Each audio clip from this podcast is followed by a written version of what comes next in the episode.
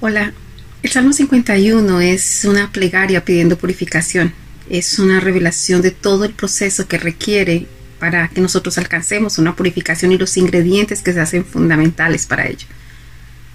Soy Rocío Figueroa y espero que me acompañen hasta el final de este video para que cada uno de ustedes pueda encontrar esa ruta para lograr la purificación.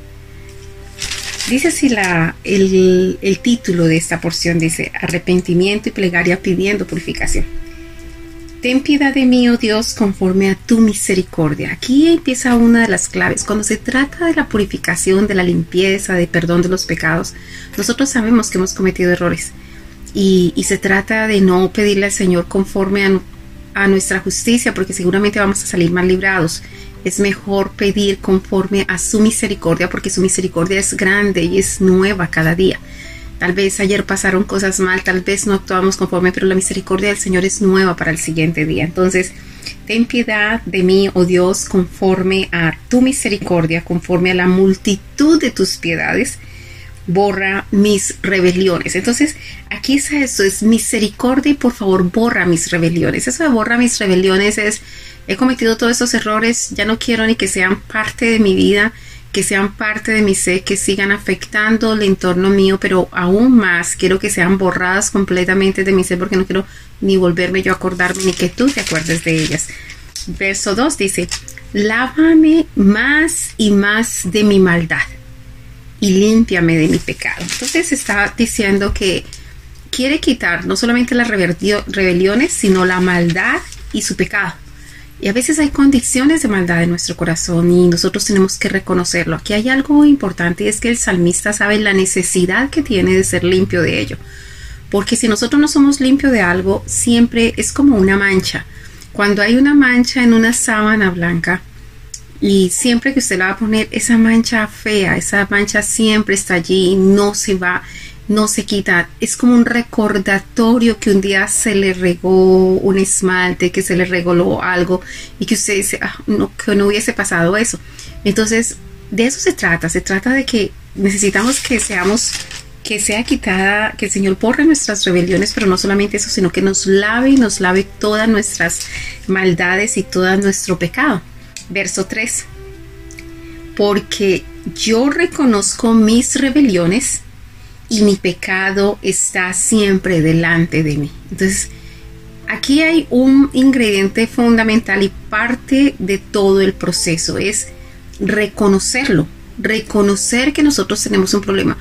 Y esto es necesario en cualquier área de la vida. Si una persona necesita o quiere salir, por ejemplo, de una adicción al trago, al licor, eh, lo primero que le piden es, es importante para poder empezar un tratamiento es que reconozca que tiene un problema, que reconozca que está enfermo em, en el control de sí mismo y para poder empezar ese proceso. Pues de igual manera nosotros si queremos realmente purificarnos, que sean quitadas nuestras rebeliones, que sea quitado nuestro pecado, nosotros necesitamos reconocer que tenemos ese problema. Es el principio de hacer un buen cambio y realmente lograr un cambio. Entonces, porque yo reconozco mis rebeliones y mi pecado está siempre delante de mí. Por supuesto que el pecado siempre está delante de nosotros porque eh, el enemigo siempre nos lo va a recordar, siempre. Él es audaz para hacer que nosotros caigamos en el pecado, para que nosotros caigamos en la trampa. Pero una vez que caigamos en el pecado, él va a hacer dos cosas. Una, recordárnoslo todo el tiempo para que ese eh, entre en nosotros ese espíritu de culpabilidad. Y otro, otro es ir a, presentarlo a las cosas celestiales para decir, no es tan bueno, hizo esto mal, hizo eso, acusarnos todo el tiempo. Entonces, por supuesto que ese pecado siempre va a estar allí delante de nosotros. Dice el verso 4, contra ti, contra ti solo he pecado y he hecho lo malo delante de tus ojos, por, para que seas reconocido justo en tu palabra y tenido por puro en tu juicio. Si nosotros leemos esto así a la ligera, pareciera que eh, se peca para poder que el Señor parezca justo. No, nosotros tenemos que leerlo desde el verso 3 porque esto realmente lo que quiere decir es esto. Empecemos a leer desde el verso 3. Porque yo reconozco mis rebeliones y mi pecado está siempre delante de mí, para que seas reconocido justo en tu palabra y tenido por puro en tu juicio. Contra ti, contra ti solo he pecado y he hecho lo malo delante de tus ojos. Es decir, esa parte intermedia parece una explicación, ahondar en una explicación, pero la verdad es que lo que hace que, que el Señor sea tenido por justo y en su palabra y tenido por puro en el juicio es que nosotros reconozcamos nuestros pecados, que nosotros, esto es como cuando se están acusando a dos personas y no se sabe quién es el culpable, la única manera de poder mostrar que el uno es justo es cuando el otro reconoce y dice, yo cometí ese error, yo cometí ese pecado. Entonces, eh, tal vez el tipo de puntuación debiera ser diferente. Sería como cuando uno dice una primera parte de una, de una frase, abre unas comillas, eso genera una explicación más profunda de lo que hay en las comillas, pero después usted continúa. Entonces, esa es la forma entre el verso 3 y 4. Verso 5.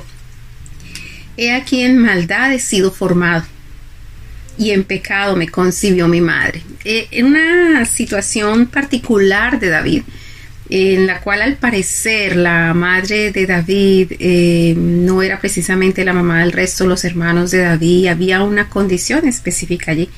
Y él lo plantea de esa manera, y aquí en maldad he sido formado, y en pecado me concibió mi madre. Eh, pero aparte de eso, es como mostrar que todo lo que Dios puede hacer con una persona, no por lo que pasa, no por, por su trascendencia, no por, por todas aquellas cosas que fueron parte de su entorno, sino por la misericordia y la gracia de Dios. Verso 6.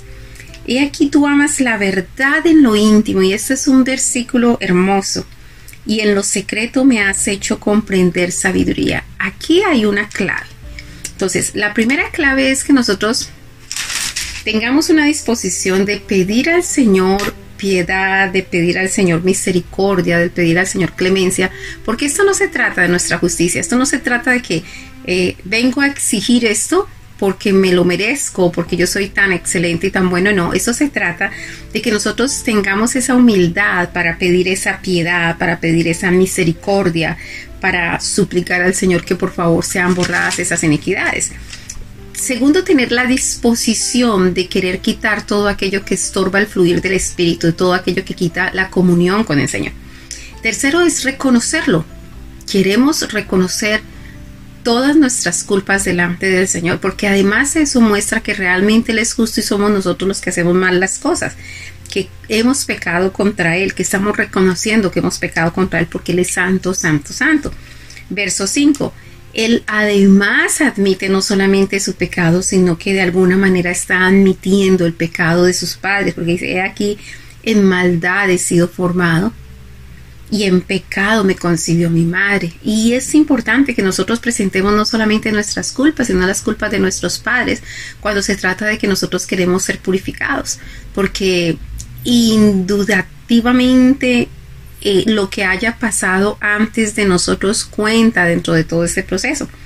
Verso 6, esta belleza que nos dice, he aquí tú amas la verdad en lo íntimo y en lo secreto me has hecho comprender sabiduría, el valor que tiene Dios de buscar la presencia de Dios. Él ama la verdad en lo íntimo. El Señor quiere que nosotros como hijos nos comportemos como hijo. Un hijo se comporta con un padre con ese, ese nivel de intimidad que posiblemente contaría al padre. El padre puede saber todas las cosas malas nuestras y, y, no trata de juzgarnos, sino de enseñarnos y dirigirnos y nos ama a nosotros y cubre nuestras espaldas porque no va a gritar a los siete vientos que este mi hijo ha hecho todo este mal, no. Ellos antes lo protegen a uno, lo cubren, lo, lo guardan de todas esas cosas. Pero Él sí quiere que nosotros vayamos a la intimidad y podamos hablar con Él y podamos dejar conocer nuestras necesidades, porque Él dice, he aquí, tú amas la verdad en lo íntimo cómo nos presentamos delante del Señor mintiendo, cómo queremos cubrirle al Señor nuestro pecado, cómo queremos sencillamente parecer que todo está bien cuando no está bien.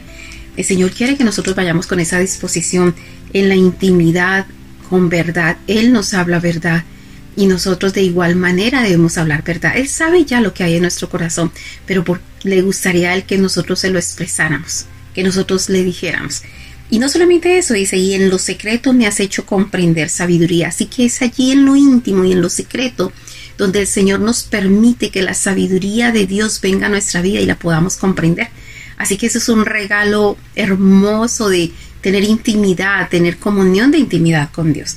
Ve todo el proceso, una disposición a ser limpio, pero basado en principios de pedir piedad y misericordia, esa disposición de ser lavado de todo pecado y de toda maldad, posteriormente reconocer todos los pecados, eh, reconocer que uno peca es contra Dios, que Él es justo y nosotros pecadores, que aún nuestros padres han pecado, pero que sabemos el valor que tiene la intimidad con Dios y estar en secreto poner, porque en lo secreto es que Él nos hace conocer sabiduría y como dice la palabra, cuando la sabiduría entrara en tu corazón y la ciencia fuera grata a tu alma, la discreción te guardará para librarte del mal camino. Entonces, es entender sabiduría y que la sabiduría de Dios llegue al corazón nuestro. Acuérdese que el corazón es el centro del alma y el alma es todo lo que piensa, pensamos, sentimos y deseamos. Entonces, tener la sabiduría de Dios en el corazón nuestro es tener la sabiduría de Dios como al timón de nuestra vida por supuesto que va a dirigir nuestra vida de la forma más correcta y para nuestro beneficio. Dice el verso 7. Purifícame con hisopo y seré limpio, lávame y seré más blanco que la nieve. Cuando el Señor lava, lava verdaderamente. Cuando el Señor limpia, limpia. Cuando el Señor perdona, perdona. Entonces, ese es ese es el carácter y las cosas del Señor. No, no traiga después a memoria cuando usted realmente se ha arrepentido con todo su corazón y usted ha dejado allí las cosas y el Señor le ha limpiado. No trate de traer nuevamente a memoria eso porque cuando el Señor limpia, dice, lávame y seré más blanco que la nieve. Él no se va a acordar de eso. De hecho que la palabra dice, venid y entremos en cuenta y vuestros pecados rojos como el carmesí se volverán como la blanca nieve. Esa es la disposición de nuestro Padre. Dice el verso 8 hazme oír gozo y alegría, y se recrearán los huesos que has abatido. Entonces, entiende que hay una medicina para el cuerpo, y esa medicina para el cuerpo, que primero tendrá que pasar por el alma, es el gozo y la alegría de Dios. No estoy hablando del gozo y la alegría del mundo, porque el gozo y la alegría del mundo es como una droga que puede poner a una persona high, como que en un nivel de euforia en cierto momento, pero se pasa el efecto y después el estado después es peor que el que tenía antes. Entonces, con las cosas del Señor no son así porque el gozo del Señor es verdadero gozo y la alegría del Señor es verdadera alegría y se constituyen en una medicina para el alma. Una persona amargada, una persona resentida, una persona llena de, de falta de perdón, es una persona que sus huesos se van enfermando. Y aquí es muy importante que la gente entienda lo que significan las disfunciones. Uno tiene disfunciones del espíritu, disfunciones del alma y posteriormente disfunciones del cuerpo. Una disfunción del espíritu, acuérdese que la palabra espíritu, el significado es estado de ánimo. ¿Cuál es su estado de ánimo? Si nuestro estado de ánimo está saludable, está funcionando correctamente, es un estado el estado de ánimo nos lleva hacia Dios, a bendecir a Dios, a alabar a Dios, a apreciar todas las cosas de Dios, a ayudar a las personas, a ver en cada persona esa gotica de Dios en ellos, en el sentido de que si allá hay vidas porque Dios puso esa vida y hay un espíritu, le pertenece a Dios, entonces yo voy a amar a las personas. Esa es una correcta disposición de espíritu.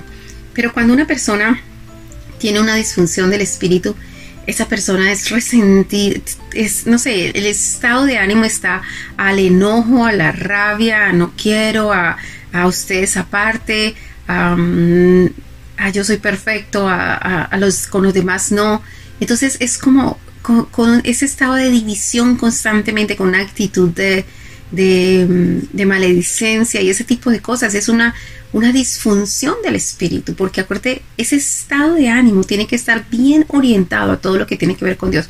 Cuando no está orientado a misericordia, paz, justicia, entonces es porque allí hay realmente problemas, no está funcionando bien, está disfuncionando. Ahora bien, cuando una persona disfunciona en el espíritu, cae en una disfunción del alma.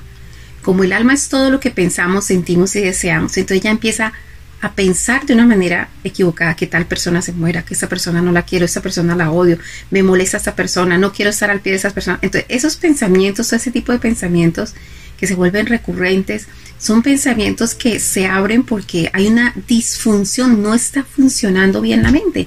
la mente de nosotros tendría que estar funcionando en una dirección completamente diferente, ¿no?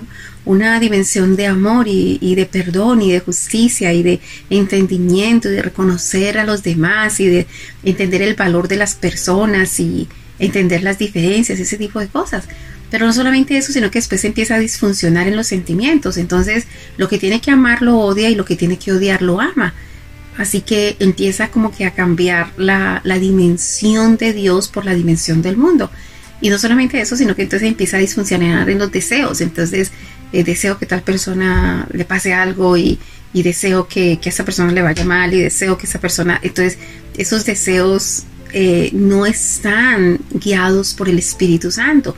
Pero cuando nosotros permitimos que el Espíritu Santo entre entre nuestro corazón, que es el centro del alma, el primero pasa por nuestro espíritu porque es la promesa. Aceptamos a Yeshua como Señor y Salvador, entonces el Espíritu Santo viene como una promesa y entra en nuestro espíritu. Pero no basta con que entre en nuestro espíritu, necesitamos que entre en nuestra alma y que se posicione de nuestro corazón. Porque si se posiciona de nuestro corazón, se convierte en el timón de toda nuestra vida. De allí que es tan importante, tan importante que nosotros entendamos esto porque una disfunción del espíritu lleva a una disfunción del alma y una disfunción del alma lleva a una disfunción del cuerpo. Entonces allí es donde aparecen todas las enfermedades psicosomáticas, esas enfermedades en las que usted va al médico y parece que todo está bien, todo está bien, todo está bien, pero, pero usted se siente enfermo y evidentemente se siente enfermo. Entonces por eso fue que hace muchos años atrás algunos médicos observando esa tendencia de personas que decían estar enfermas, pero que médicamente no estaban enfermas. Todas las enfermedades estaban aquí en el alma, porque como el alma es todo lo que piensa, siente y desea, las enfermedades estaban aquí y estaban en el espíritu. Ellos no entienden de esto, ellos no hablan de esto, pero ellos saben que las enfermedades estaban acá. Entonces eh, sacaron aquello, inventaron aquello que, que se conoce con el nombre de placebo placebo, es como para placer, es como para dar un placer, como para engancharse con otra cosa. Entonces les daban medicina, un tarro de medicina que estaba completamente desprovisto de fármaco, es decir, por, es como tomarse una, un, un dulce. Y mm, completamente desprovisto de fármaco, pero las personas empezaban a sentirse mejor y empezaban a sentirse mejor. Y la razón por la que empiezan a sentirse mejor es porque tienen algo de que agarrarse, porque ellos están llamando la atención, porque han estado tan concentrados en ellos mismos. Eh, yo necesito, yo quiero, no me aman, no me quieren, la vida es injusta conmigo, pobrecita yo, pobrecito. Entonces, cuando uno empieza a concentrarse demasiado en uno, uno tiende a enfermarse en el alma y en el espíritu. Pero cuando usted deja de mirarse tanto usted y empieza a mirar a los demás y empieza a mirar las necesidades de los demás y se vuelve más, más mm, empático con todas las otras personas, a amarlas, a cuidarlas, a protegerlas. De allí que a veces se hace la importancia de que eh, algunas personas necesitan un animalito porque en un animalito sabe que encuentran a alguien a quien cuidar y proteger y eso les ayuda pero no se trata de eso, nosotros no podemos depender absolutamente de nada, nosotros solamente tenemos que depender de Dios. Nosotros necesitamos quitar todas esas disfunciones de nuestra vida, todas esas disfunciones del alma. Hay cantidades de enfermedades asociadas con las disfunciones que vienen del alma y del espíritu. Y efectivamente, posteriormente eso va a afectar nuestro cuerpo y a traer consecuencias que son difíciles. Eh, hay un libro que yo escribí, se llama eh, la verdad el conocimiento científico punto de encuentro en el ser humano. Allí yo trato todos los temas de las disfunciones con mucho cuidado en las tres diferentes áreas. Eh, se hace importante conocer temas como este. Pero entonces, cuando dice el salmista aquí, volvamos, dice el verso 8 de este capítulo 51, hazme oír gozo alegría, porque es que esa es la palabra del Señor. Nosotros escuchamos mucho la voz del enemigo y en la voz del enemigo todo es rencor, odio y resentimiento, pero la voz de Dios es, nos hace oír eso, gozo y alegría. El gozo de su salvación, el gozo de su justicia, el gozo de saber que nos sostiene, el gozo de su amor. Todo ese gozo y toda esa alegría que Él nos hace oír, dice, y se recrearán los huesos que has abatido. Entonces el salmista percibe yo tengo todo este problema en mis huesos, es decir, esto trascendió de mi espíritu a mi alma, a mi cuerpo. Tengo todo este problema porque tú me has abatido. La situación es que no necesariamente a veces nosotros vemos a Dios como que viene, nos trae castigo, nos castiga por esto y por lo otro. No, lo que sucede es que nosotros estamos sometidos a leyes espirituales y esas leyes espirituales son aún más fuertes y poderosas que las leyes naturales. Entonces, por decir algo, si yo digo, yo tengo aquí este lápiz y yo lo suelto. Si yo lo suelto por la fuerza de la gravedad, por la ley de la gravedad, se cae. ¿Usted ve la gravedad? No, yo la veo tampoco. Eh, hay personas que no la conocen, no saben que existe, pero una cosa sí es cierta, cuando yo suelto un objeto, ese objeto se cae. Entonces, de igual manera son las leyes de Dios. Tal vez no las vemos, tal vez no las conozcamos, tal vez no sabemos cómo funcionan, pero una cosa sí es cierta. Estamos sometidos bajo esas leyes espirituales. Entonces, déjenme explicarlo de esta manera. Hace algunos días alguien me decía, ¿cuál es la diferencia entre una ley y un mandamiento? Entonces yo decía, un mandamiento es aquello que te dicen qué debes hacer o qué no debes de hacer, que está bien o no hacer. Cuando te dicen una ley, te dicen prácticamente los efectos de hacer o no hacer algo. Es decir, es como una ley de causa y efecto. Si tengo algo en la mano, lo suelto, se cae, causa y efecto. Entonces, las leyes, nosotros estamos sometidas bajo leyes espirituales y por decir algo, hay una de las leyes de, de la palabra que dice honra a tu padre y a tu madre. Y entonces hay un efecto en eso. Si yo honro a mi padre y a mi madre, voy a tener larga vida y me va a ir bien. Si no lo honro, pues va a ser lo contrario. Entonces es una ley espiritual. Y si nosotros no honramos a nuestros padres, pues efectivamente estamos sometidos bajo esa ley y posiblemente una persona no le va bien en la vida porque no honró a su padre y a su madre. Em, puede ser por eso, por muchas otras razones, pero estoy dando un ejemplo de lo que puede ser. Entonces, lo mismo que robar, pueda que la gente no le diga a uno la ley, solamente le dice el mandamiento, no robar, ok, entendemos lo que es no robar, pero no robar conlleva en, en leyes de causa y efecto el hecho de que eh, si usted roba algo que usted le quita a otra persona, eso multiplica las situaciones en las que usted le va a ser quitado eso y le va a ser quitado no solamente una vez, sino hasta siete veces, muchísimo más de lo que usted quitó. Entonces estamos sometidos bajo esa ley. Así que si una persona entendiera la ley, diría, yo mejor no le quito nada a nadie porque entiende la ley. Ahora bien, por eso es que cuando dice la palabra, hazme oír gozo y alegría, es decir, hazme oír tu palabra, tus instrucciones, tu sabiduría, y se recrearán los huesos que has abatido. ¿Los abatió el Señor porque quería abatirlos? No, porque una vez que nosotros salimos de la cobertura del Señor y pecamos, entonces cuando salimos de esa cobertura nos exponemos a que todos los pecados que cometemos nos van a traer consecuencias.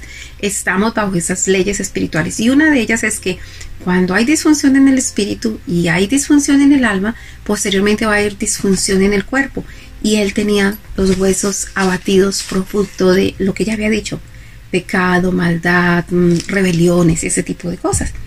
Verso 9 dice, esconde tu rostro de mis pecados y borra todas mis maldades. Eso es como que estoy avergonzado, Señor.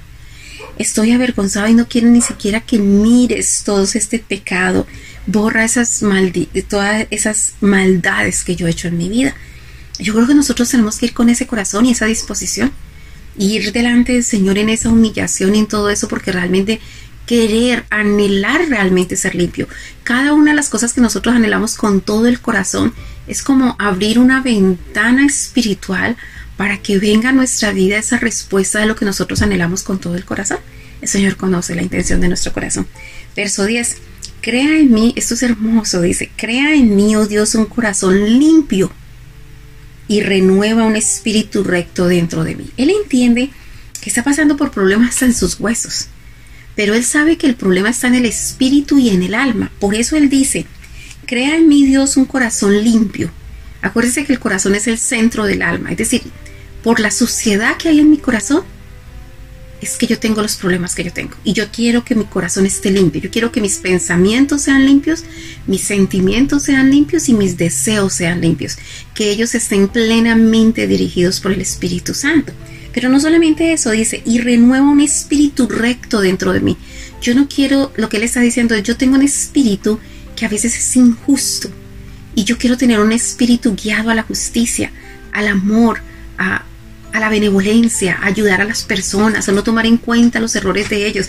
Cuando estamos en esa dirección, entonces las cosas cambian. Por eso él sabe, yo necesito sanar primero mi alma, es decir, mi corazón, mi alma, sanar mi espíritu, porque si yo sano mi alma y mi espíritu, entonces va a sanar mi cuerpo. Verso 11. No me eches de delante de ti y no quites de mí tu Santo Espíritu. Hermoso No me saques, no me apartes, a pesar de que no soy digno, por favor, no me apartes. Y necesito tu Espíritu Santo. Por supuesto que necesitamos el Espíritu Santo. Cuando el Espíritu Santo viene a nuestro espíritu y nosotros permitimos que el Espíritu Santo entre hasta nuestro corazón, hay una sanidad en el espíritu y hay una sanidad en el alma. Posteriormente se revelará una sanidad en todo el cuerpo. Verso 12. Vuélveme el gozo de tu salvación y espíritu noble me sustente. Entonces, necesito tu gozo, necesito tu gozo, necesito saber ese verdadero gozo porque me alejé detrás de otros gozos, pero eso solamente me llevó a maldad. Yo quiero el verdadero gozo, el gozo de tu salvación, el gozo de tu presencia en mi vida. Por eso sálvame, perdón, vuélveme el gozo de tu salvación y espíritu noble me sustente. Verso 13. Entonces, todo eso tiene que tener una consecuencia. Cuando uno observa en todas las escrituras acerca del Espíritu Santo, hay una razón para tener el Espíritu Santo. El Espíritu del Señor está sobre mí por cuanto me ha ungido para, y empieza a explicar todo, llevar las buenas nuevas, predicar el año agradable del Señor, sacar de la cárcel a los cautivos, em, sanar el corazón de los quebrantados, perdón, sanar a los enfermos, todo ese tipo de cosas, lo que se hace fundamental. Entonces, Él está pidiendo quiero Espíritu Santo me sustente, quiero el Espíritu Santo en mi vida. Y dice el verso 13 y entonces empieza a mostrar como que la razón. Entonces enseñaré a los transgresores tus caminos y los pecadores se convertirán a ti. Y allí hay algo que es fundamental dentro del proceso de una persona que ejerce liderazgo espiritual. Por eso el Señor les decía que no se fueran hasta que hubiesen recibido el poder del Espíritu Santo y entonces les serían testigos en Jerusalén, en Judea, en Samaria y hasta lo último del mundo.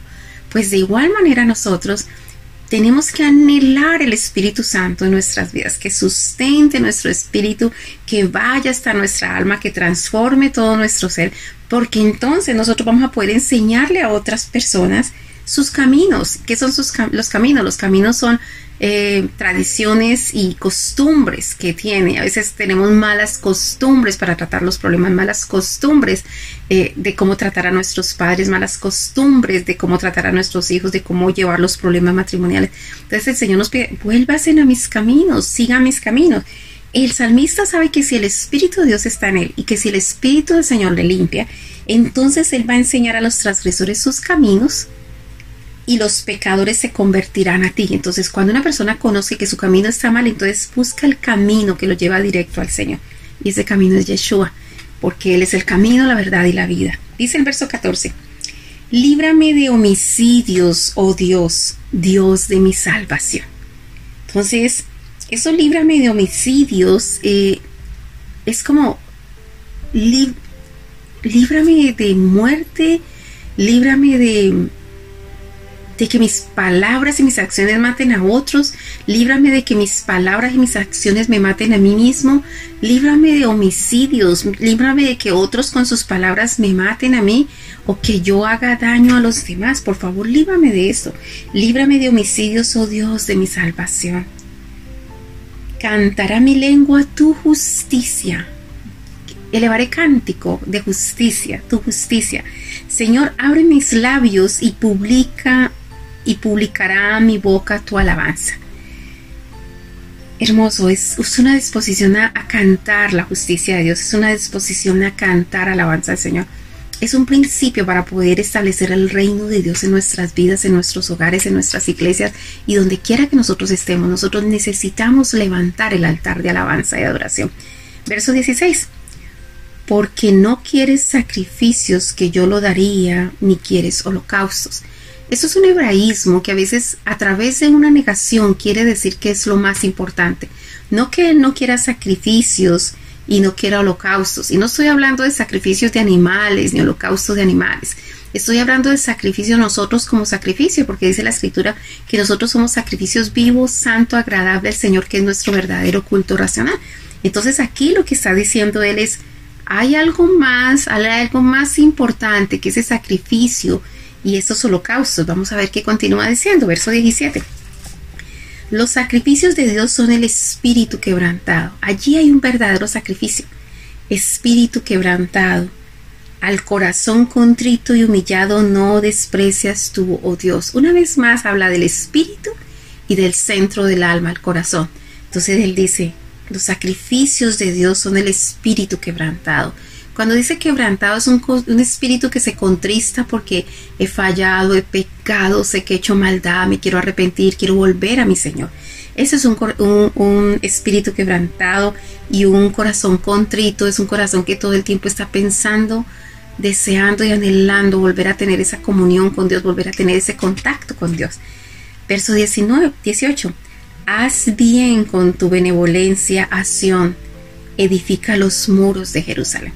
En sentido espiritual significa el lugar de la presencia de Dios. Es como decir, es como decir, Padre, crea las condiciones para que yo me siga encontrando contigo en la presencia, para que yo pueda ir al lugar de tu presencia, pero no solamente eso, que me cubras como toda una ciudad fortificada, cubras todas las gentes que están alrededor mío, porque nosotros todos queremos buscar tu presencia. Verso 19, eso es en sentido espiritual, en sentido eh, físico, literal, es Sion es el lugar de, digamos, el monte alto eh, en Jerusalén, en el centro de Jerusalén, y dice entonces, haz bien con tu benevolencia Sion y edifica los muros de Jerusalén, es decir, que los enemigos no entren allí, que los enemigos no vengan y, le engañen o, o vengan a saquearle. Y es lo mismo que nosotros necesitamos pedir espiritualmente. Verso 19. Entonces te alegrarán los sacrificios de justicia. Escucha eso. Cuando les expliqué que en el verso 16 decía, porque no quieres sacrificios que yo lo daría, no quieres holocausto. Estaba haciendo una negación, ¿por qué? Porque iba a explicar lo que era más importante, que era el corazón quebrantado, eh, perdón, el corazón contrito y humillado y el espíritu quebrantado. Y que y que clamara para pedir el bien de Jerusalén y de Sión, clamara por la presencia de Dios. Después de esto, entonces, ahora sí, vuelve al, se hace claro este hebraísmo, dice, entonces te agrada, agradarán los sacrificios de justicia, el holocausto u ofrenda del todo quemada. Entonces ofrecerán becerros sobre tu altar. Allí de eso es que se trata. El verdadero sacrificio está en ese espíritu quebrantado y en ese corazón contrito y humillado delante del Señor. Ese es el verdadero sacrificio que el Señor quiere. Así que es un hermoso, hermoso ah, cántico, plegaria, una plegaria donde nos enseña toda la ruta de la purificación, la cual es fundamental que nosotros nos presentemos limpio constantemente. Acuérdese que es el llamado de toda la iglesia, que nosotros estemos limpios, sin arrugas y sin mancha, para ser esos miembros que se conectan y se hacen parte de la iglesia, la novia del Señor. Es una bellísima porción. Así que si a usted le gustó esta porción, yo le pido en el nombre del Señor que por favor comparta a otras personas que esta palabra, esta revelación pueda hacer una diferencia en su vida que seamos nosotros promotores de, multiplicar todas aquellas cosas que pueden ahondar o aportar para bien para cada uno. Mil y mil bendiciones. Bye.